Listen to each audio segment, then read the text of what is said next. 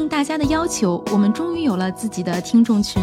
欢迎各位跑友进群交流。您可以添加客服微信号 run 三六五 cs，也就是 r u n 三六五 cs，拉你入群，期待你的加入，一起听，一起跑。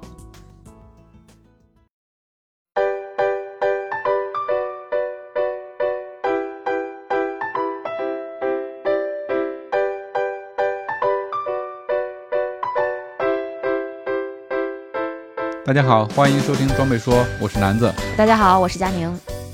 大家好，我是波小杨。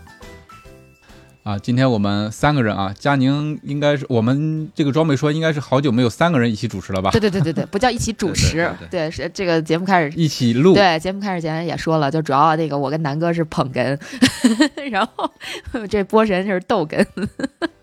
还有一个形容是啥来着？他还是对博士，呃，还有个啥形容来着？还有一个是我跟佳宁是这个评论解说，再看波神一个人在自由滑。花样滑冰是吧？对，是的，是的，嗯，有点这意思啊还。是靠波神输出啊。对对对对对，嗯行，那今天我们还是继续越野跑鞋矩阵系列啊。今天我们给大家带来三个品牌：德国雪豹、凯乐石以及北面。终于到了凯乐石了。对对对，就被大家呼唤已久。嗯，嗯，那我们就挨着挨个儿来吧。嗯，行，那咱们就先说雪豹吧，德国雪豹这个牌子，嗯我感觉最早见也是最近这几年才开始见到。对然后而且但是它渠道也没有线下的实体店，然后只是在一些卖综合性的这种户外运动装备的店里，可能偶尔能见到，在实际上就能真正接触到的机会特别少。但是它在国内的官网、什么公众号，还有官方的那个旗舰店，还都是就是架构的比较完整，都有。我还真没买过他家的东西，我就觉得他那个 logo 还挺酷的。对对我，logo 很酷。嗯对，我想问一下，这这牌子是不是还是蛮贵的？就是属于在这个我们日常认知里边儿比较贵的那个阶层，那个那个层次。我我不知道啊啊，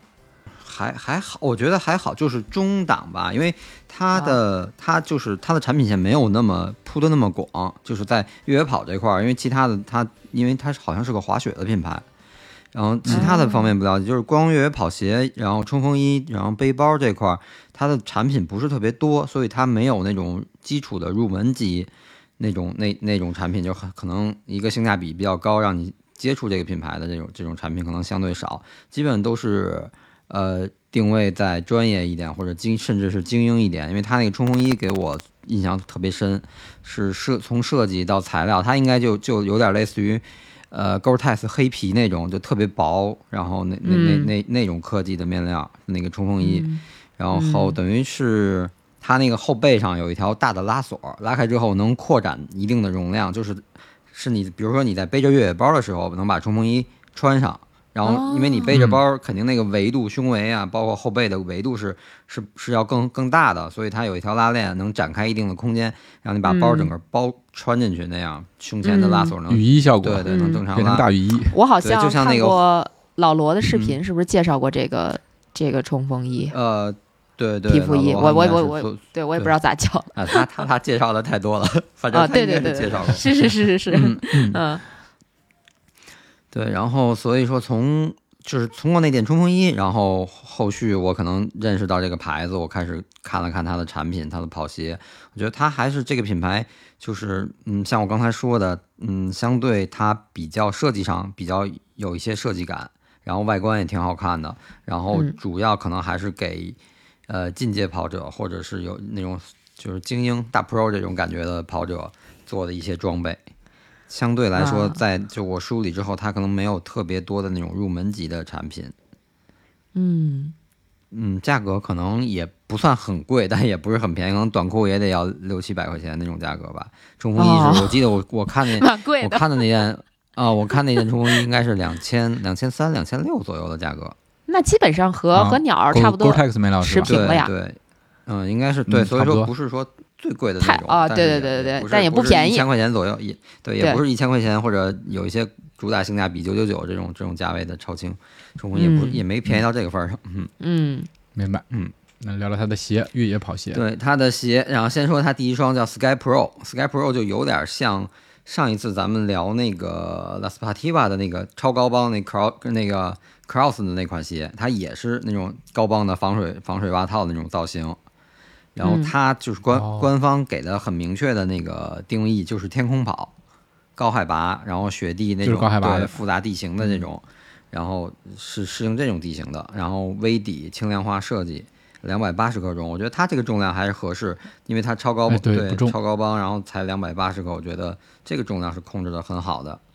呃，四毫米落差，但是呃它的定位还是中短距离，因为一般天空跑没有，我印象里好像没有特别长的赛道，可能五十公里左右吧，基本上天空跑都是，就包括国外那种。那个那个那个天空跑那个联赛，基本就是五十公里左右的距离，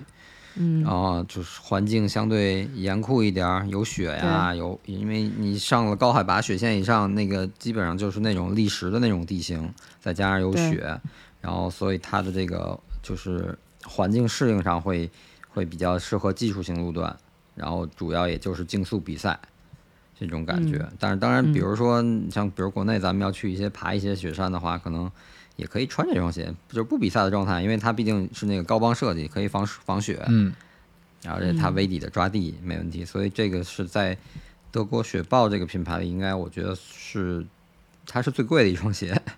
是它最贵的一双。嗯，主要也是应对了更复杂的条件。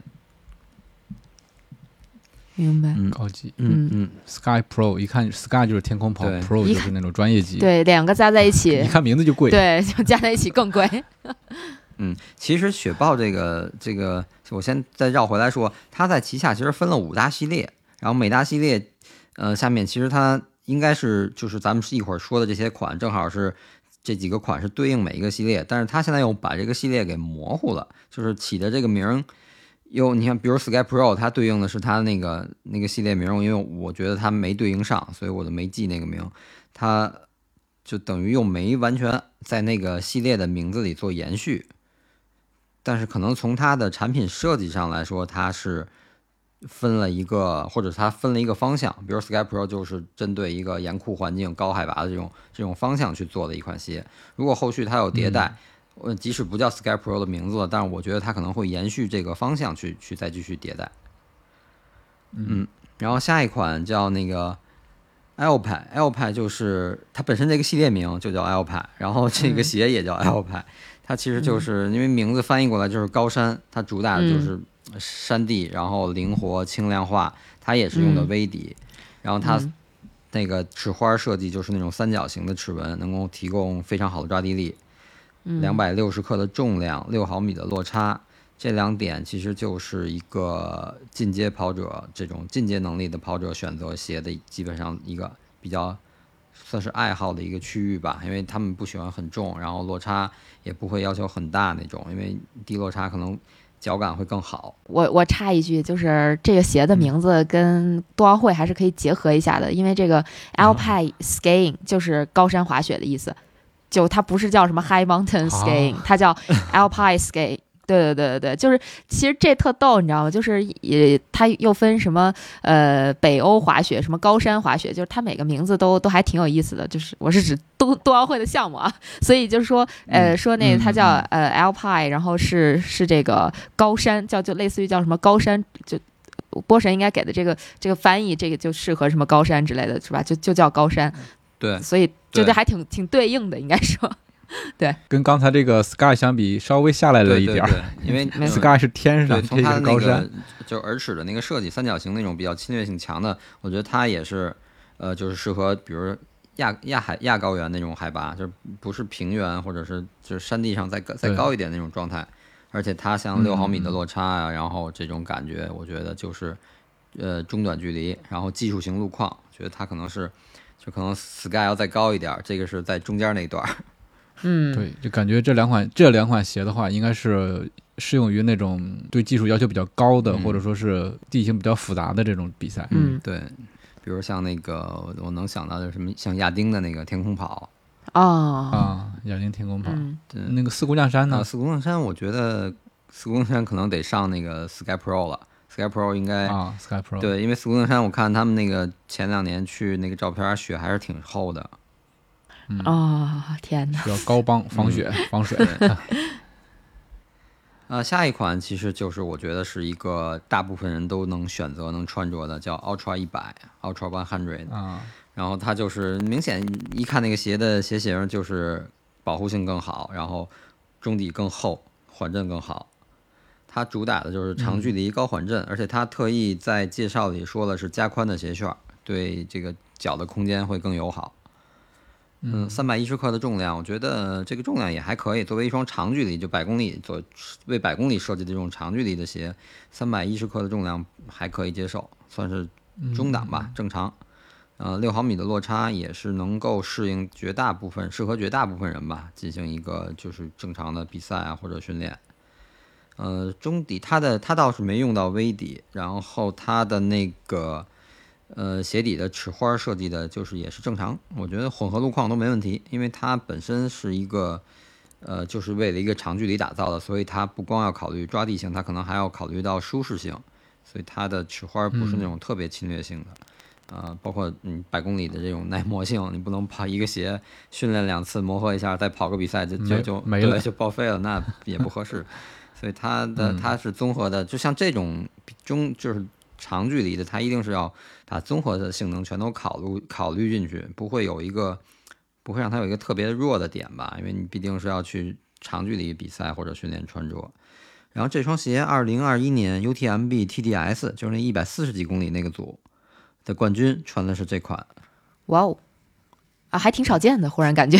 啊，呃，对，他是穿了这款，他的这个从鞋跟背包都是穿的雪豹家的。然后服装上我没、我看了照片，但是没看没太看出来，因为不是特别明显的 logo。但是背包跟鞋都是雪豹的，就是这款鞋。所以说，像我觉得 TDS 后来在改组之后，它的距离更长了，一百四十几了。呃，说实话，跟 UTMB 那个差不多168差不多对啊，没差多少，爬升爬升也是差的很少。所以说是一个呃，不能说性价比，是一个经济性，好像是最不太那什么的比赛。就是我记得三哥当时说，如果要想中签就报 TDS，因为他对对对，说过，他那个中签率会高，报的人会少一点儿，要么就 然后距离还差不多，对，要不然大家就就能力够的，那就都想报 UTMB；能力差点儿的，这个就报一百出头的那个组别了，一百一的那个组别了。这个所以说，呃，一百四十几这个是想想中签的话是比较容易的一个组别。嗯，所以说这双鞋穿着它能跑一个冠军，也说明这双鞋至少在性能上应该也是合格的。对，是的，冠军款，对我还是觉得冠军穿啥鞋都行，差距不是太大。嗯，也也不一定。哎说明咱这个品牌看人比较准啊，对吧？嗯对。嗯，开玩笑，开玩笑，嗯嗯，对，然后下一双是 Fila Fila SL，它其实主打的很特很有特点，就是泥泞地形，然后高保、嗯高保护性。它前面那个鞋头前头脚趾那一圈儿，我觉得就是整个翻起来的非常高，它的那个等于对脚趾前面的保护性是很好的。两百九十克重，啊然后八毫米的落差，适合中距离。其实就是像泥泞地形，就是松软泥泞，包括雪地也包括在内，就在这种状态下。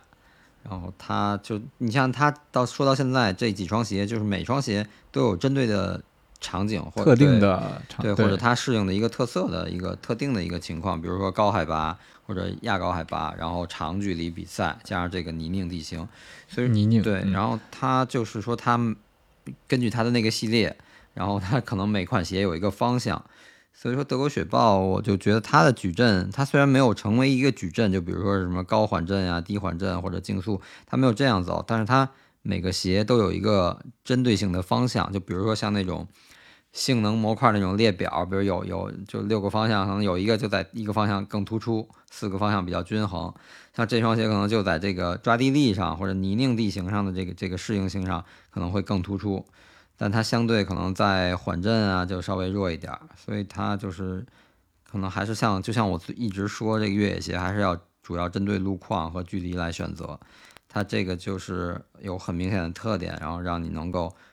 第一时间就能判断出来它是什么类型，然后通过你要去的比赛和地形来选这个鞋。嗯，那听波神介绍，他们的这个产品线的划分还真是蛮有心思的。因为我好像是头一回听说有主打泥泞地形的鞋，哎，我也是，好像好像好像之前没有过吧？之前那没听说过嗯之前再有的话就是就萨罗蒙那个 Speed Cross，对，就是、啊就是说它那个耳屎设计的会比较容易排泥的那对种，吧？对对，它就是比如嗯你通过靠你那个后面那个踢腿，然后把把泥就甩掉了。哦，嗯，它是嗯，然后下一双叫 Trailbreaker，Trailbreaker 等于翻译过来就是开路先锋的意思，所以这个名字我觉得起的还挺挺贴切的。它就是主打、啊开路先锋对主打的是全地形，然后十毫米落差。其实十毫米落差，嗯、相对来说就可能是舒适度更高，更适合一个入门嗯跑者，或者适合一个日常的训练，不太追求那么刺激啊，或者是非得要要要把自己跑崩了那种状态的情况，就是进山去 去放松跑一跑，或者做一个日常训练。然后基础款吧，外形也也看着也挺基础款的，三百克的重量也还可以。嗯，等于这个我觉得是作为可能，如果要非要说有一个入门款的这一双鞋就应该是入门款，但我觉得它可能还是，呃，通过它这个开路先锋的名字，我觉得还是更适合全地形，就是混合，比如有碎石、有公路，有一些土路，然后混在一起的这种状态，日常训练穿。嗯开路嘛，哪都能去。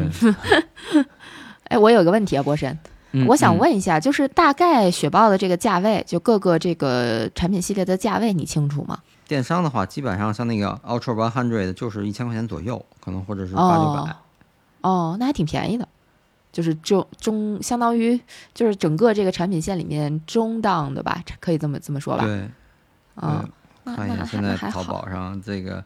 价差差不多这些电商，因为确实这个牌子太少见了。以前那个、嗯有点小众，嗯呃，对，四二幺九五他们有，然后那个月上也有，但是再好像就没太见过了。而且他后续，呃，哎，三夫好像也是也是应该有，但是确实见得少。他这个其实之前见的最多的是那个款是他有一双鸳鸯款，就是那是一个老哦款的鞋，然后粉色跟绿色搭配的是鸳鸯款。那个款我见过，而且身边好像有个朋友穿，但是当时他穿那个老款反馈的是，呃，比较那个什么啊，比较硬，缓震稍微 差一差一点儿。嗯，哦，他他旗舰店官方旗舰店那个 One Hundred 给的是一千四的价格，一千四百九十八全，嗯，那差不多，那差不多。嗯嗯，基本上现在越野鞋作为长距离的这种主打款也是这个价格，而且据说今对，差不多是这个价位。据说今年好像所有品牌的运运动鞋都要涨钱，就受这哦个、和 受哦受受原料成本啊，包括这个疫情，啊包括物流这乱七八糟这些事儿吧。反正我前两天也是听一个播客节目里一个大神说，说今天是都要涨。啊，那那赶紧囤吧，囤两双至少 保一年。哦，那天那天呃那天听那个《新人漫谈》电漫说的，电漫说的，嗯嗯，而且之前跟赵凡聊也是，确实那个说今年新他们家也要涨钱是吧？新款的 Ultra 那个哦，就是嗯前一段发布的时候，那有几款鞋就已经就两百美金了吧？好像是，我忘了他说的是哪款了啊，反正就挺贵的。Bad news，两百美金呢，到国内的话，我的天，那不得卖到两千块钱啊，快了我看。嗯，是吧？对，反正但是美是美元跌了，对，好像美元是跌了的，所 所以就是如果说海淘的话，可能会便宜一点吧，大概可能一千三四能拿下吧。如果要是国内的正常的，咱就说行货是吧？估计怎么着嗯也得一一千七八，我估计哎呀，鞋要涨价了，这个跑比赛成本又高了。是啊，还没比赛，关键是 嗯对 目前哎这多焦虑啊，是不是对？现在不知道有没有比赛，但是涨价了，你说到底买不买还是不买？三月份的三月份的马拉松，我看现在就都没戏了吧？四月份重庆那个开始报，但是也不好说。对不对？是，嗯，对，嗯，越野的小比赛倒是陆陆续续感觉有一些起，就就有都有消息，但是能不能真正能办成不好说。包括那个宁海那个短距离的，对，是的，是的，现在都不好说嗯。好，那咱们就凯乐石，继续哎，继续继续终于来了，凯乐石。好继续，大家期待已久凯乐石。对，对，对期待已久。这个凯乐石这个牌子，我以前是知道的，但是我知道是从它的那个背包以及一些小配件开始，以及它的一些攀岩装备开始的。那他的这个鞋子我还真没怎么穿对，我知道凯乐石也是，就是把它当做一个国产的相对比较好的那种户外装备，而不是说嗯，咱们嗯心里想的那种专，不是不叫心里想，就是咱们现在认知里的可能是专业的这个跑步或者越野跑步的这种装备品牌，确实是不是这么一个认知。凯乐石其实我最开始也是把它认作成就是户外装备，然后就像什么凯乐石啊、探路者啊、这都是国内相对做的就比那些杂牌都要好的那种正经的户外的装备。然后凯乐石从越野跑这个跑步火了之后，包括越野跑之后，他开始出越野跑装备。其实最开始我从凯乐石，我对凯乐石的印象不是就个人来说不是特别好，因为他最早出的那个鞋也是 Fuga Fuga，但是他当时叫飞翼飞翼，然后一点零、二点零、二点零之后才有改变。为什么？是因为一点零跟二点零它的那个鞋面儿，先说鞋面儿，我觉得就很像它以前的那种户外的徒步鞋。嗯，嗯也是那个，它有它的设计特点，这这这是必须承认的。它每个它的那个呃延续，它从一代就是那个鞋面的鞋带是是斜向开的，就是往从脚背然后往大脚趾那样是斜着走的。呃，他说是更好的锁定足部，然后缓解足部压力，这是它的一个特色。然后，但是它的那个鞋面，我总总感觉跟它之前出过的那些户外的徒步鞋呀很像。然后，然后呢，还有一点嗯也比较影响我当时不太喜欢的那个观点是它的那个大底、中底和大底，它是用的一个公模的设计，就是公共模块儿。那个大底我在呃其他一些品牌的那个户外鞋上也见过，等于那个大底的搭配方案是 Vibra 的一个方案，就是整个同仁店那儿买过来的，然后，授权可以用到你这个鞋上，因为它一直呃凯乐石好处是它从我记得从飞翼，呃呃飞翼一第一双那个越野鞋越野跑鞋它就是用的威迪，然后一直到现在它大部分鞋都是威迪，所以这个嗯等于它从一开始的选择上是挺正确的，只不过当时可嗯能我觉得鞋面就是徒步鞋，也许那会儿可能认识更更比较浅薄。然后我觉得鞋面就是徒步鞋改的，然后你这个中底跟大底买一个人家现成的，你过来对付对付就做了，就有点嗯蹭，就感觉是传出来的有点传，或者说 产线也不好改，嗯这个鞋底也不好设计，嗯直接拿公版对，得了。然后有点蹭当时的那个越野跑啊或者跑步的这个热度，然后嗯出一些产品就这么搭着卖。但是后来呃一点零，然后二点零，包括那会儿他们好像也在港百上做一些宣传和赞助，然后他那个也叫大红鞋，就有点跟萨洛蒙当时的那双那个 Wings Pro 有点撞。然后我觉得就是各方面吧，反正我对他当时的印象不是特别好。呃，在后续他出了一双鞋，这双鞋其实我我在我这个提纲里面我把它往后排，因为它是属于一双入门缓震型的。但是可以，既然说到这儿，咱们就先说吧。后续它叫飞鹰，这双鞋应该是一八年左右出的，然后它当时就让我改变了对凯乐石的那个不是特别喜欢的那个看法，就是从那个飞鹰之后，我开始也是一点点关注凯乐石的鞋。飞鹰这双鞋它是呃等于就是一双缓震偏缓震型的入门入门的那种鞋，越野鞋，适合中距离，然后混合地形。它也用了微底，但是它的那个大底设计就是自己重新设计了，不是以前那个公版。然后它的大底感觉有点像，很像 Hoka 的那种设计，就是中足弓中段啊是暴露的是中底的泡棉，等于没有覆盖那个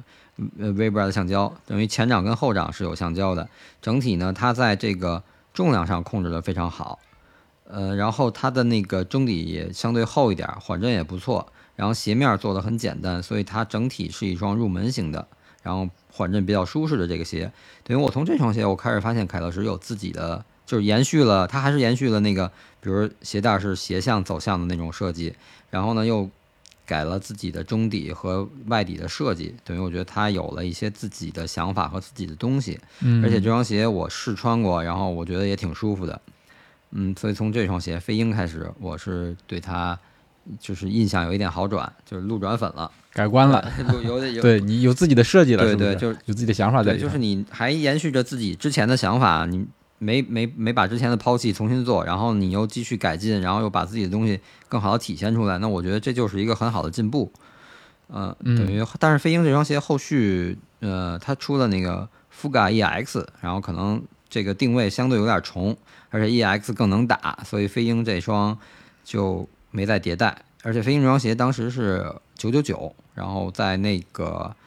算是厚底厚底一点，然后入门款，如果你要是电商的话，还能再打个折，七百块钱左右，它算性价比还比较不错的。而且我觉得这双鞋其实它虽然是入门款，但我觉得这双鞋嗯跑百公里的话也没问题，因为我当时一试中底的那个缓震和它的那个回弹的支撑感觉，我觉得跑百公里应该问题不大啊。它唯一有一点就是它的那个微底，呃。跟凯乐石其他的微底比，它那个微底齿花稍微浅一点儿，可能混合路况或者是南方那种土小土路啊、青石板那种不是特别技术型的，它没问题。但是要太技术型的，它那个齿儿有点浅。嗯嗯，对，等于从飞鹰之后，它再出的等于就是它的那个，它就把飞翼的这个之前 Fuga 飞翼的这个迭代好像就就没再叠，就直接就变成 Fuga 的。二代、三代就三代、四代这么出了，等于现在最新的是 Fuga Pro 四。现在这双鞋基本上在呃各大的那个凯乐石店里都能见到，而且是现在它主推的是之前虎年限量的一个版，红色的带一点黑的那个虎的花纹，虎纹。虎年限定有点厉害啊！嗯，Fuga Pro 四它是等于全掌的 V 底，而且是那个 Light Base 那个轻量版本。就是重量要轻百分之三十，然后厚度能轻能薄到百分之五十，等于这比如说传统版本是两毫米，它这个一毫米就足够了。然后然后耐磨还是跟那个两毫米是一样的，同样的等于你薄了它就更轻了。然后抓地和防滑跟那个标准版本是一样，所以它是一个 light base 的轻量版本。它的大它等于这个。呃，凯乐石它也是它的底花设计，它它其实官方说有宣传了一下是功能分区，但是大部分跑鞋的底花设计都是针对不同区域做设计的，只不过它是把这个单独的拿出来说了一下，做了一个宣传的噱头吧。但其实大部分这个确实挺迷的，对，因为 功能分区设计这个好悬啊，它就是，比如说我我跑这块用这边着地，我跑那块用另外一侧着地，它其实就是其实怎么说，简单说，比如就是。你前脚掌的箭头，比如说是三角形的齿花，你前脚掌这个箭头是冲冲前的，方便你前脚掌去蹬地发力，去往后去去发力。然后你后脚掌是要刹车的，那你这箭头一定是向后的，把那个展扩展开的区域要留留出来刹车。然后你两侧可能有一些是，比如说防护保护啊，或者是那个排泥排掉这些甩掉这些污污渍的这个，它是这样去设计。但是其实你要仔细看快羊。它的那个前后掌，包括两侧的那个设计也是类似，它都是是对有有不同不同的方向，不同方向。嗯，所以凯乐石可能他确实这块儿，要么就是他真的是研究了一些，做了一些研究，他用心了，所以他把也把这个这个设计这块单独的说出来了。嗯，他大部分鞋也都会强调这个大地齿花功能的区分设计这个这个理念。嗯，八毫米的落差，我觉得是一个基本上。能适应绝大部分跑者的一个设计，它最大的，我觉得这双鞋最大的那个特点是它一个双密度的中底结构，它没有强调这个两个材料的区别，但是它上层等于在脚的内侧，就大脚趾下面那个位置，呃，露出了一小块白色的，然后有点像那种超临界发泡，但我觉得不是，可能就是改性的 EVA 或者 TPU 的发泡，如果要是超临界，它肯定会宣传的，会说的，对，嗯，它可能就通过。配比的调教，它让它上层，其实上层就是埋了一层，也不是很厚，两三毫米厚，埋在中底，然后起到一个更好的回弹反馈。然后下层是整体的那个 EVA 的框架，然后提供一个支撑的稳定。呃，这个是它在 Pro 四上的一个算是改进的升级，等于变成两种双密度材料，更呃怎么说，要回弹有回弹，要缓震有缓震，就这个意思。对，然后它凯乐石还有一个。特点是它基本上在它后续的大部分鞋上都用到的，就是呃两段式的收紧。它在这个鞋带的中间位置，大概其实脚背往前一点的位置，它还有一个调节扣，那种调就有快锁的那种扣。它是可能比如在下坡的时候，你能很快速的再收紧一点，防止你下下坡的时候这个脚呃过度的，比如空间大了或者包裹不紧，你过度的往前冲就黑指甲了。它那个位置是，比如在下坡，它能让你马上的再调一下，然后上坡的时候你比如说你觉得太紧了，因为你上坡前掌去发力去压去往上蹬的时候，你一定这个脚的压力要要大，它变形就更更压的会更宽一点嘛，你可以再放松一点。哦，这个挺好的。嗯。对这个，如果要是可能，因为我是没试试真正去穿上这个跑很远的距离，所以说没太感受过它的区别。但是这个这个设计不呃是凯乐石最早有的，而且一直在延续的。但是在去年那个昂跑欧恩出的一款越野跑鞋上，呃也是用了类似的设计。也用到了。它前面是哦不是这种快快收的扣，是类似于一个小卡子，一个横向的一个小塑料哦卡子，然后它是能拧一下，因为它是等于里面是一个一个就像曲别针的那么个结构，然后两个宽的，嗯，两个窄的，你拧一下就把那鞋带拧紧了，缩到两个窄的里面了，收一点儿它就是收了一点儿。然后你上坡的时候再拧回来，它就放宽一点儿，你这个脚压力就包裹的更松一点儿，它是这样这样的结构，嗯。嗯，我觉得如果要是能够熟练的调节好这个鞋带儿的话，还是有帮助的。确实有的时候，如果感觉，比如说下坡的时候，感觉鞋带儿系的不是很紧、很合适，没没有完全包住脚，确实会往前冲。但是大部分人可能哎觉得这一小段儿下完完了就就那么着吧着了，一会儿还得上，还得再调，太麻烦了。但是有可能就这一小段儿下去，直接就黑了，或者前面就顶出血泡了。对，所以说这个还是很实用的一个一个设计。嗯，其实我觉得挺好的，可以快速的调节松紧。对我也觉得还不错，这个设计感觉还挺用心的，挺有心的。嗯对对，然后它呃缓震上属于一个中等的缓震，然后它主要偏向于一个竞速型，呃，普通跑者的话中距离，然后大神那种跑者，我觉得穿它跑百公里也没问题。而且它像威底这种设计，混合地形，基本上所有的国内一般的，就别是太太泥的那种或者太太难的地形都没问题。这个毕竟是作为凯乐石一个主打的款，作为竞速比赛嗯这这里面相对也性能比较比较综合，比较全能。这就是它的 Fuga Pro 四、嗯然后咱们说一双它的高缓震版本吧，叫 Fuga EX 二，现在出到二代了。其实一代跟二代，呃，细节上有一些改变，但是大体上看差的不太多，也是微底，然后同样大底齿花的功能分区设计，八毫米的落差，其实基本差不多。呃，基主要看上去就是它的中底更厚，它的缓震更好，它的鞋带也是这种两段是可以调节的。比如说能力稍微一般一点的跑者，想追求一个更舒适的脚感，去选择这双鞋。可能 Pro 四对他来说，如果跑长距离五十公里上可能会觉得有点硬，那这双鞋可能就是更舒服。嗯，嗯。然后整体也是它的也是微底嘛，所以它的这个地形也上也也基本没问题，大部分国内的比赛都可以都能应对。嗯，这双鞋等于它还出了一个特别加宽的版本，但是这个宽具体宽了多少它也没细说，只是说它有一个宽版，在在那个选择品选择那个分类上有一个宽版，然后它还有一个 BOA 旋钮的版本，那个版本官方给的介绍是徒步或者户外的休闲运动，就等于低强度一点的户外户外活动可以选择 BOA 版本。等于这双就是 Fuga EX 二跟刚才说的那个 Pro 四这两双，我觉得是现在凯乐石主打的款，基本上，呃，只要正正规一点的凯乐石店里都能见到这两双鞋。我最近也是有时候逛街看，呃，大部分店里都能看到这两双鞋。嗯主打款。嗯对然后下面说一个顶级的，呃，对，Fuga 的 Athlete，Athlete 这双鞋，啊呃 Athlete 对 Athlete、这双鞋好像，嗯，我是没在店里见过。我都没听过。啊，这这双鞋是，就是它刚推出的时候，它应该是不是去年是零二呃二零年的，应该是二零年推的，还是二一，我记不太清了。但是这双鞋推出来那一段儿宣传了一下，后续就没了，就就不再说了，不再也不再提这双鞋了，也没有更新。嗯、它也是微底的 Light Base 轻量化的版本，然后八毫米落差。它其实最大的就是那个铲型碳板，全掌铲型碳板。对它的，而且它的这个碳板不是起的一个稳定支撑的作用，它真的是起的一个推动的作用。它至少它官方的啊，解释的设计理念上是一个铲型推动作用。不知道是是受是受了尤培权穿 Next 的跑比赛的启发，还是怎么样？启发。要出一双这样的鞋，也没穿过，也没见过，所以我也不好说。但是至少它是一双，是我目前觉得，嗯、应该是好像是唯一的一双，就是以铲型碳板，就是主要是为了制造更好的推动力、推进力的而加加碳板的这么一款鞋。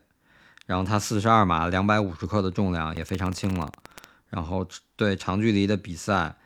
呃，就精英选手吧，我觉得这双鞋不适合新手。主要是因为那个碳板加上去了，太弹了。它是对它它这个弹性嗯可能稳定性就会差一点儿。我觉得一般的新手或者普通的能力一般的可能不太能驾驭。哎，它这个全掌铲形碳板除了铲形还有别的形状是吗？呃，应该是有会会其他品牌会有一些，就是不是铲型，或者是比如像安踏那个 C 二零二 GT，它是异形碳板，它那个在在水平面上还会有一些那个嗯，就是扭曲的那个角度，说是为了更适应哦足型，还是怎么说？反正安踏那个二零二是那样的，它所谓的铲型就是比较平是吧？不是铲型是那个就有点像咱们的那个勺子，前面是是是是那样的那个芯儿嗯嗯嗯，就是它就没有就是刚才你说那种水平的旋转啊，对，是平的，就类似于像一个、哦一个铲子那个板儿嘛。嗯嗯，明白了。等于安踏的那个，它那个，呃，叫什么三 D 异构还是叫什么我忘了，反正它那个就等于就是，比如说大脚趾下面那个位置和小脚趾的位置不在一个水平线上，等于它还有一个扭曲，在这个这个维度上还有一个变形。等于这是凯乐石算是，但是这双鞋确实见不到，可能呃它的那个微信的那个小程序的那个那个商城上应该是能买这双鞋，两千六百多我记得是。哇哦，挺贵。呃，我觉得可能 也就是一个一个产品顶级产品的一个，或者是一个尝试性的呀，或者是展示自己这个设计能力的。反正也没见比赛有人穿过这双。我真的都没听过最。近是不是签了嗯，对，签了闫龙飞是吗？啊、嗯我看闫龙飞是给凯乐石拍了一个宣传片儿，就是就他具体是哪款鞋，我我也没太没太注意。嗯应该是那个 Pro 四。Pro 四啊，就我对凯乐石的了解，好像仅仅限于我曾经有想过买凯乐石跟 NASA 联名的那款，就应该也是那个 Fuga Pro 吧。有一款白色的，我好像那是我第一回见，就是呃越野跑鞋，还是正经的越野跑鞋，是一白色的，然后还挺种草的。不过后来就是那双应该还哎，那双是 Fuga，、啊是叫 Fuga Pro 三还是叫 Fuga 三？我忘了，反正是是是在之前的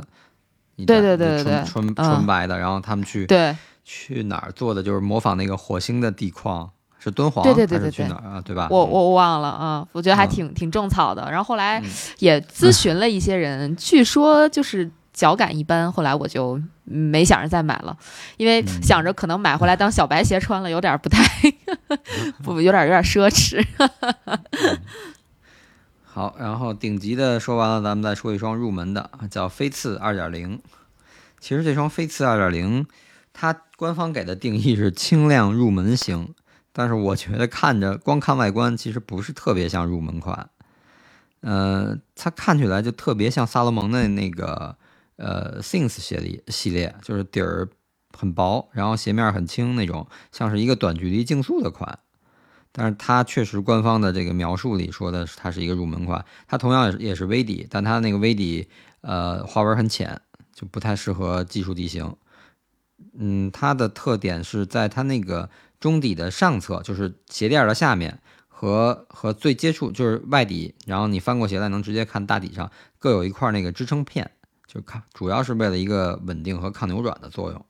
所以这双鞋稳定性应该很好。然后它在鞋的中底的侧面标了一个十毫米的这个字样，就是十毫米的落差。可能它从这个落差数上，十毫米的落差上来说，可能更适合一个入门级的人或者入门的跑者。而且我觉得它可能它的设计上，就比如说刚刚入门越野的，他不会说一出去训练就是二十公里、三十公里，他可能就在山里转个十公里，或者还尽量选择缓和一点的路况，或者是不是那么野，毕竟刚入门嘛，可能不会去去那么就是地形那么难的一一条线路，可能就是简单一点的线路，一个十公里的训练，或者是算是也算是连玩带跑这种状态，所以这双鞋轻一点可能会更舒服一点儿，然后加上它十毫米的落差，对脚踝包括对你的这个跑动习惯上，比如后跟落地啊这种这种跑跑步的习惯，可能更适应这样，所以它把它作为一双入门型的鞋来来定位。嗯，哎等于这基本上凯乐石现在就是这几款，像之前是也不少好几款。但是那个碳板那一双基本见不到，但是店里店里目前上呃能见到的就是富嘎 EX 二代和 Pro 四代，还有这个飞刺二点零。像飞鹰那个一八年的，嗯现在基本也见不到了，但是可能闲鱼上还有一些存货。嗯，价格要不贵，其实可以作为一双入手的训练鞋穿也还可以，因为它确实，我当时就是让我改变了对凯乐石以前的那种看法，而且试了一脚挺挺舒服。嗯，诶这个大家可以关注一下。凯乐石好了，那就北面吧。北面去年去年应该挺一下火了一把。对，是的，小小白鞋，哎，不知道那个谁月姐那双鞋穿没穿？我问问他。嗯，北北面也是户外大品牌了，这个都不用多做介绍了对，了。而且它北面嗯赞助了那么多年 T N F 的比那个什么北京的这个 T N F 比赛，包括后来外地也有其他站。它其实最开始的越野鞋，我觉得还是看见过一两双吧，但是我从来没敢去尝试，就太硬核了，一看就特别薄，感觉很硬的那种感觉。哦，我没穿过，但是我我我我家里人，我太太有有一双北面的越野鞋，是我之前跑一个比赛得的一个奖。然后我当时因为因为我那个那会儿好几双越野鞋刚入门嘛，然后好买了好多越野鞋，后来呃等于我说给他领一双，这么着给要要一双他的尺码，然后这样我们俩比如出去一块爬个香山什么的，他能有一双更好一点的鞋穿。他的反馈是那个鞋硬，呃，那个是我记得应该是也是叫 Ultra 什么品牌，就是 Ul Ultra 什么的一个一个名字的系列，然后然后挺硬的。但是北面去年等于出了他这双碳板的那个整个一个系列，他从他最顶级的那双碳板鞋之外，然后延续等于在运用到越野跑上这块是三双鞋。呃，先说碳板这双吧，就 Flight Vective 这双鞋是用了 Matrix 的那个材料，然后编织的鞋面，全编织鞋面就很像耐克的那个呃 React 那个那个鞋，它是全掌碳板，但是这它这个碳板我呃等于它碳板，而且它在前侧就是脚趾外侧翻出两块，就是立体立体的。其实它这个碳板，我觉得包括从碳板的这个整个形状，它当时那个网上也有那个拆解的那个图片，就是每一个实物的件儿，它那个碳板是其实没有不像刚才说的那个凯乐石那个，包括甚至说咱们拿 Nike 来做对比，它这个铲形的弧度没有那么大，它更平平一点儿，所以它其实主要是一个稳定保护，然后额外提供一点点的推进力。对，因为它毕竟是一个碳板，它是有一个回弹性，所以在你运动中，它是你给它一个力，它是能给你一个回馈的力，但是它的那个角度又没有铲形的做的那么那么弧度那么大，所以它的推进力是有，但是可以说没有那么明显。嗯，然后主要我觉得它的设计角度还是在一个整体的压力的平衡和稳定上这块儿。所以说这明白呃、等于这个是它的，就是它的那双顶级的碳板，然后它往下有一个 Vective Infinite，就是也是用的都是用的 Infinity 这个这个单词，不知道为什么去年一下就都爱用这个单词，我记得好几个鞋好像都有这个 这个系列这个品这个款式，对，耐克也有。呃，耐克也有，还有什么？反正还有别的牌子也有也用。其实它的这款鞋就是也是用了 Matrix 的材料，但它的鞋面就不是全编织的，它是用一些超纤的，就是人造的那种材料去做这双鞋。它把这个碳板变成尼龙板，尼龙板的等于从刚性上、从这个弹性上都比碳板要差一点，所以它这个就更明显了。它它官方写的就是侧重保护性，等于就还是稳定这块儿。再提供一个一个稳定的保护，等于如果说那那上面那款鞋用碳板能提供一定推进力，那这双鞋就是几乎推进力很弱了，那就是主要还是在保护和稳定上。嗯，这是它的第二款，然后它第三款是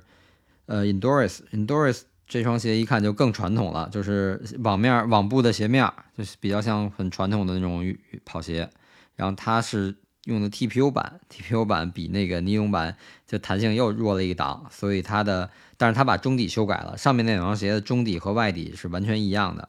呃，这双鞋的中底结构的造型会换一点，然后外底花纹是一样的，但是它中底的那个纹路啊，包括厚度都有变化了，它主要提供的就是主打的就是舒适度，嗯、提供一个更好的舒适性，因为它毕竟中底厚了一点。所以说这三款鞋等于从碳板的顶级到中尼龙板的终端的中级到 TPU 的这个入门级，等于这三双鞋它的相同点其实就是呃外底其实都一样，三点五毫米的齿花，我觉得是一个比较综合的一个一个一个状态吧，就是中长距离，然后综合的地形，不是那种特别技术路况都没问题。呃，不同之处就在于通过鞋面的材料，然后使用的碳板啊或者尼龙板啊。呃，TPU 板这三种这三块板子来来把这个级别拉开，然后达到一个怎么说不同的搭配方案，然后突出一个不同的特性。比如碳板搭配那个更轻量化一点的编织鞋面，就适合一个进阶或者精英级的跑者去进行一个偏重竞速的一个表现。嗯，然后超纤的这种材料，然后加上一个尼龙板。可能保护性会更强一点，像一般的大众跑者想跑一个比赛长距离或者中距离，可以选这双鞋。然后下面那个是更传统一点的网面，那它一定因为它的网布鞋面的包括厚度，它肯定重量会更重一点。然后而且它的中底厚一点，它舒适度好一点。那你就入门级的选手，可能先不考虑成绩，只考虑一个舒适性，那就是选择这双鞋。所以这三款是它北面在越野跑鞋上的一个系列，但实际上它这个 Vective 的系列里面，它还往下延续了，呃，还出了适合徒步的和一些偏休闲的，应该还是有两到三个款。但是它那个就是，呃，你看它基本上设计的外形，或者是它那中间那个那个 TPU 版，等于那两款也应该是用的 TPU 版，是能够延续的这整个这一个系列的理念或者基因，你一看很有点相似之处。但是那两款就更适合徒步和休闲穿。嗯，基本上北面是这样，而且北哎北面今年新出了一个款，它的官方还没在推，我是从一个其他的一个一个跑鞋的媒体上无意间看无意间看到了，那个谁国敏国敏跟申嘉生不是签的北面嘛？啊，国敏穿着拍了张照片，是也是类似于一个，我觉得那双鞋的定位可能是作为一个速度型的训练鞋，因为它只是在前掌。做了一块那个尼龙板，有一个呃三 D 的那种结构图，呃就是电脑呈现的效果图。它是前掌做了一个还还挺奇怪的那个造型，就不像一般的是那种碳板是前面是它前面是宽的，但它到足弓那块就收的很窄很窄，然后就就没有了。后跟是没有没有没有任何板子的，只是中间有一个板。嗯，但是官方还暂时还没有出更多的介绍。那这岂不是谍照出来了？应该也就是 具具体的型号也不知道是吧？对，型号也还没说，只是在一些那个新款的宣传片，外观做的很好看，浅色的有好多花儿。回头我一会儿可以找找到那个照片，我发到群里大家看一下。但是但是北面有一个问题，就是它其实它这个碳板的那个 Vective 那个款，它出了很多配色，最早的小白，然后后续出了一个。呃，最近最近出的是绿色，因为我看有两个朋友买买了是绿色，然后还有还有一个女款的粉色，嗯，还有他之前还给一个西部是是美国一个什么越野赛吧，出了一个就是有点大地色系，黄色呀、咖啡色那种拼色的那种大地色系的一个一个一个比赛的那种铸别限量款，那限定款，但是实际上在店里。在北京这些大一点的店里，只有最开始那个小白还能那会儿刚刚推出的时候见过，后太火了，后续就没有了。包括新新上的配色，店里都几乎见不到了。嗯，哎，好奇怪啊，是吧？感觉这个鞋后劲儿不是特别足啊。一开始弄得特别火，而且想买也买不到。嗯，但后来感觉就是出了一些新配色，就像波神说的，好像就就没见到几个人穿过。嗯，对，嗯。嗯，那个可能还是往觉得户外休闲、山系这块可能会更更好、更好推吧，就往那个方向更容易赚钱。对对对，大的户外品牌，它这个户外品牌的形象已经深入人心了。你像越野跑的话，可能呃，它的受众不是特别的多。大家如果买户外徒步鞋或者说是登山鞋，那北面应该就是。呃，也不是第一选择，反正是会排在前面的，对吧？我忽然想起来，前段时间就在工作的时候，跟一个就是在冬奥会这边有一个呃新闻运行的吧，他他们是管那个混合采访区的一个外国外籍的这个工作人员，我们一块儿开会，我发现他穿了一双呃北面的鞋，然后上面写着二零一八平昌，应该就是一八年平昌冬奥会北面就跟现在的安踏一样，是作为工作人员和志愿者的服装这个供应商呃发的吧。他那鞋就挺好看的，就是 我就就觉得他那鞋的设计啊，然后呃包括看起来舒适度都挺不错的，不然我想那个人他也不会从这个二零一八年一直一八年穿到对穿到二零二二年啊。嗯，他们的款太多了，尤其是户外线的话，还有分，就比如说日本日本线，对吧？对嗯对对，好多东西在国内根本就买不到。嗨，我我就忽然想到，其实上一次我跟波神一块儿录节目的时候，然后我就说那个 Arctic 呃 Grip，就是 Vibram 的那个 Arctic Grip 那个鞋鞋底儿不嗯。行，然后我我我我忽然想给他正正一点点名，不算全正啊，但是可以正一点点名，就是在我们那个比赛所有的比赛结束之后，我们就跑到这个赛道上去玩嘛。就呃往那个优池顶上，还有这个坡障的顶上去走，然后就那个鞋，那个 Arctic Grip 的那个底儿，就在雪雪地上，还是就纯雪的地面上，不带冰的那种地面上，它的抓地力其实还是挺好的，就确实是挺不错的，坡还挺斜的，但是穿那个鞋基本上就可以说是不滑。那还是不错。我觉得它可能多多少少这个这个推出来这个配方，它肯定还是经过一些测试啊什么的，可能只是在一些特殊的情况，或者是可能冰雪混合啊这种，可能本身就是摩擦力实在太小了，可能确实会有。对对对对，因为我穿那鞋是摔过跤的，就是在 在那个雪楼梯上，它可能坡稍微有点斜，我确实就就是一个没注意就摔了一跤。但是后来我就是走那个斜坡，就是赛道的那种雪的斜坡，就还好，就觉得好像抓地力还可以，嗯就所以我我有点迷惑了啊。哦，我看他们那个大跳台，还有那个，比如说那个什么自由式滑雪那些，在坡上站的那个、那个技术官，都是穿上冰爪了，是吧？有的上冰爪对他们都是上冰爪的，就是就那种 NTO，他们都是穿着冰爪上去的，包括就是站在边上的那些摄影记者、摄像，他们也都穿冰爪啊，那个肯定还是更冰爪肯定还是 更可靠一点儿。对对对。对嗯更稳固一些。嗯，对，嗯是，好，其实嗯，我觉得越野跑鞋好像这块儿就真是差不多了。在下，在其实我之前还想过 New Balance，New Balance 其实有两款，但是现在也不是特别。前两年可能还能见到，现在真的是是见连见都见不到了。但是呃，嗯，其实好像就 New Balance 主要还在更新的还有一款，一个 H 开头的系列名，我具体忘了。它出到第六代，但是可能真的穿的人太少了，国就是国内的店里一般也见不到。还有就是曾经在国内有那么一两年还挺火的哥伦比亚，最近、啊，啊，对对对哥伦比亚对对对，哥伦比亚，哥伦比亚有越野跑鞋是吧对其实？有当然有了，对，它是，哦但是我没太搞明白哥伦比亚跟那个它那个叫什么 Mountain Trail 这个产品线的关系，是它把 Mountain Trail 收购了过来，收了是的，是的，他对，收了等于就收了之后，嗯作为他品牌的旗下一个越野跑系的产品线，这样去去去运行。呃，就是对申嘉生，包括他赞助那个崇礼幺六八这几年，他出的那些那两到三款，因为他每年可能就是两到三款，我觉得还不错。包括他那个最经典的那个嗯科罗拉多那个款，嗯，我觉得还挺好的。三哥就特别爱穿科罗拉多，他包括他现在还在穿科科罗拉多那个鞋，就是挺挺经典的。这么说有点对，挺印象。经典的一个嗯款，但相对他那个鞋的，就是还是比较传统一点，薄底儿的，就是不是正常正常底儿，哦不算厚底儿，也不是很薄，只是缓震。反正我觉得我穿那个鞋要跑个五十公里以上，可能就有点会脚有点不舒服了，所以要跑百公里那双鞋肯定不是我的首选。呃，但是它就是作为那么多年一直更新过来，然后还是挺经典的一款。然后它还有一个款叫呃 Mountain FKT，可能是它虽然 FKT 定的是一个是那个速攀的那么一个对速速攀的单，Fast 词，Stone Time，对对啊，但是它这双鞋设计其实是给超长距离设计的，底儿啊，很很厚，然后也挺呃摸起来挺硬的。它是因为为了提供一个长距离之后一个更好的稳定性和一个支撑性，但是它起了一个 FKT 的名字，我倒有点有点迷。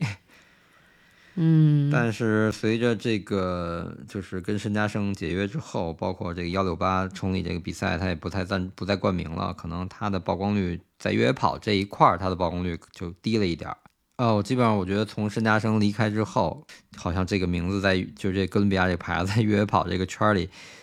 就不出现的次数就越来越少了。声量小了，嗯，也可能是因为我没有参加过就是哥伦比亚赞助的比赛吧，所以我刚才问了一嘴，他有没有越野跑鞋？这个这，因为他跟我的这个认知就跟今天提到的两个品牌，一个凯乐是一个北面是一样的，就是户外品牌，所以对他们的越野跑鞋真的是不太熟悉。嗯对，其实呃，包括再早就是那个甘兰老师、于雷，然后小卡他们去 UTMB 那届，就不就是哥伦比亚战队嘛，穿的哥伦比亚那个蓝色的衣服。哦就从那会儿，嗯包括那个时候，哎，那届是还是就开始是哥伦比亚赞助的 UTMB 了，对吧？嗯，对对对，所以所以所以他们组织去的嘛，对。然后然后等于从北面改成 UTMB，不是不改成哥伦比亚赞助改成哥伦比。亚，嗯，对，然后去年换成了浩卡，对的，哥伦比亚感觉嗯，应该是应该是去年还是今年，我不是就是还是接下来这一年，总之要改了，反正就是现在应该已经不是不是这个哥伦比亚了，而且就是你看哥伦比亚也不赞助呃崇礼幺六八了嘛，对吧？崇礼，啊、嗯，呃，人家品牌的套路就是轮着来嘛，感觉要改变了，嗯，可能是嗯已经想想换换路子，想想是是是玩玩玩玩玩点儿休闲户外山系这种，对对对嗯，对，行，那今天越野跑鞋我们就给大家介绍到这。其实越野跑鞋按刚才波神说的，也就差不多聊到这些了吧，对吧？我们已经分了三期了。再有可能嗯。就是国外一些特别小众的了，就是那个对对对，那个名字我还真没记住，包括以前英国有一个有一个品牌叫艾恩什么什么，后边后有一个八的那个字，那个阿拉伯数字。啊、对对对。那个其实嗯。在国外我觉得还是挺挺红，因为我看一些国外的那些测评网站，那个那个牌子的鞋有时候出新的之后，他们还是在测，就说国外可能还是有一还挺好销量什么的，所以他们还会一直出。嗯，然后对好像嗯我是不知道。对，那个牌子好像感觉，呃，国外穿的人挺多的，包括什么 UTMB 啊什么的，就挺挺多人穿那个。对，而且他也是坚持有自己的风格，就是薄底儿。他的鞋我看没有厚底儿鞋，都是薄的。嗯嗯，对，然后对那个还有，对，最近还看到一个，就是这一两年吧，从去年开始看，叫那个 Top T O P O。要是经常 T U P O 不是 T T O P O T O P O，T O P O 哦，那还真不知道。哦，啊刚才那个、那那个牌子应该叫叫 Inov 还是叫什么 I N O V，就是还老感觉像是 Invo，它叫 I N O V 杠呃杠八，反正这个这个应该是这么一个这么个拼法吧。嗯，Enough 那个 那个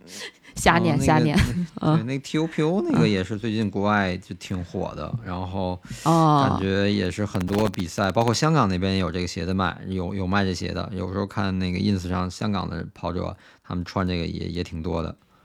哦，那啊我真、这个我还真没听过啊，真不知道就。是大厚底儿，然后那个，嗯